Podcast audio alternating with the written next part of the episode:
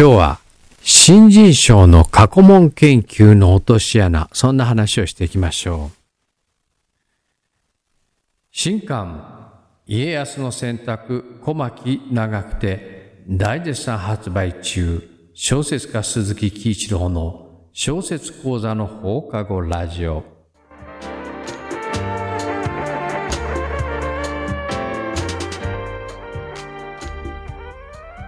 今日は何が何でも新人賞を取らせます。うん。の抜き語りをしていきましょう。新人賞の過去問研究の落とし穴。まあそんな話です。受験勉強では過去問研究は必須というのは僕が高校生で赤本があった時代から変わっていませんね。志望大学の品質分野がどこであるのを徹底的に調べ上げ、宿題、出題されそうな分野を集中的に勉強するということが過去問研究のことです。小説の新人賞の過去問というのは自分が応募した新人賞の過去の受賞作に目を通すということに相当するでしょうか。もちろんウィキペディアの受賞リストだけを見て応募するのは論外ですが、自分が応募した、これから応募するでも同じことですが、新人賞の歴代の受賞作に目を通すのはそれなりに重要です。ただし忘れがちなのは、実は重要で注意しなければならないことがあります。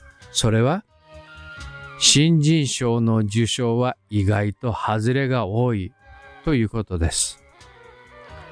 これは少し冷静になって考えれば当たり前の話で、新人賞というのは応募作の中から一番良い作品を選ぶものです。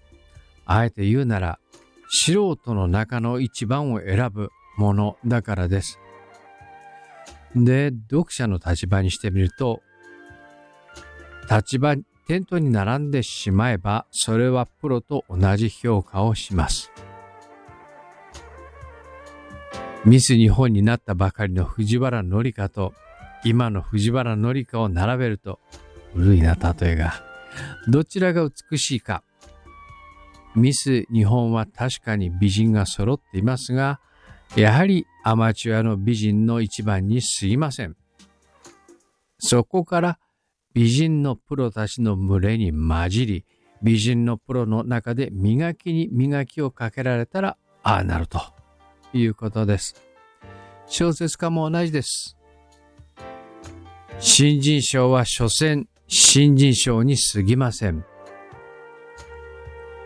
かつては新人賞が代表作で通用した時代もあったそうですが、今や文芸書籍の世界の競争は過酷です。新人賞を超えられない、受賞した新人デビュー作を超えられない作家は生き残れない時代です。だから、相対的に、結果的に新人賞の受賞作は既存の作家の作品作品群に比べて見劣りがするのは避けられないということです。つまり、読者の立場から見て外れが多いということです。重要なのは、読者の立場で読まないということです。あなたが狙っている新人賞の過去の受賞作に目を通したとき、どこが面白いかわからないと感じることはよくあると思います。褒める時でもなかなかよく書けていると思うはずです。その時、あなたはその受賞作と自分が過去に読んで感銘を受けた作品とを読み比べてその作品が劣っていると感じています。読者の立場で読むとはそういうことです。ですが自覚してください。自分はこの著者の足元にもたどり着いていない。ということ。を自分はこれを超える作、超える、これを超える作品が書けていない。ということ。を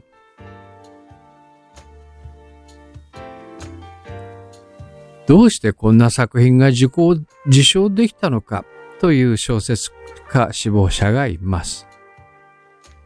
なぜこんな作品を受賞させたのか？という小説家志望者もいます。なぜ、どうしてなのか、僕には断言できます。その受賞者は、ぼやいたり愚痴を言う前に原稿を書き上げて応募したからです。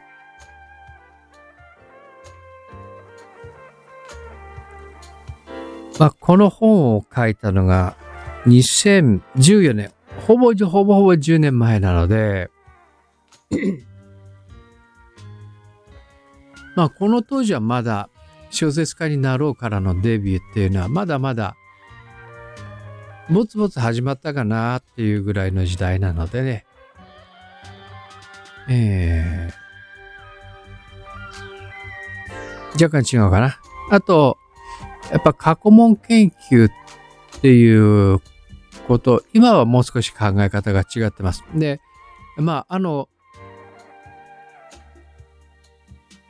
うん、自分が応募したい、えー、応募先の新人賞の受賞作を読むっていうのは、今は僕はこれ必須だよっていうことは痛感してます。これは何のために読むかっていうと、傾向と対策を練るためではなくて、あなたが受賞した新人賞がほぼあなたの新人賞、あなたのサッカー人生を決めるということがあるので、じゃあ、この、ここからデビューした作家、どんな作品を書き、どういうふうに伸びていくかっていうことをしっかり見据えるってことが大事なので、だから、の要は就職試験だからね、あの小説の新人賞って。どんな会社なのか分からずにその会社を就職するっていうことがないのと同じようなことです。まあ、しかし、10年前からというか30年ぐらい前から、もう30年、40年前から言われていることは、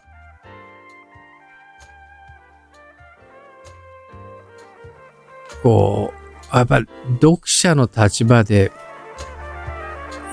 読んじゃう人って多いよねっていうことはあります。自分は今、その小説という劇場の中のどこに立っている、どこにいるかっていうことを意識することは大事だよねっていう。舞台の上に立っているのか、客席にいるのか。客席の特等席にいるのか、舞台の端っこに立って踊っているか、どちらを選ぶかだよね。僕は舞台の端っこに立ってでも踊る方を選んだ。で、これを聞いてるそこのあなた、あなたは今どこにいる？こう、あの、小説という劇場の中で、客席に座ってふんぞり返って、うん、まあこれはまあ、こいつなかなかいいよね、とかっていうふうに舞台に、舞台に向かって言うのは、それは OK。なぜなら、あなたは客席で絶対に舞台に上がってこないから。そのままの姿勢で本を読んでいても、いつまで経っても舞台には上がれない。どちらがいいか。だね。そこはよく考えてやっていくの大事だよねっていうことです。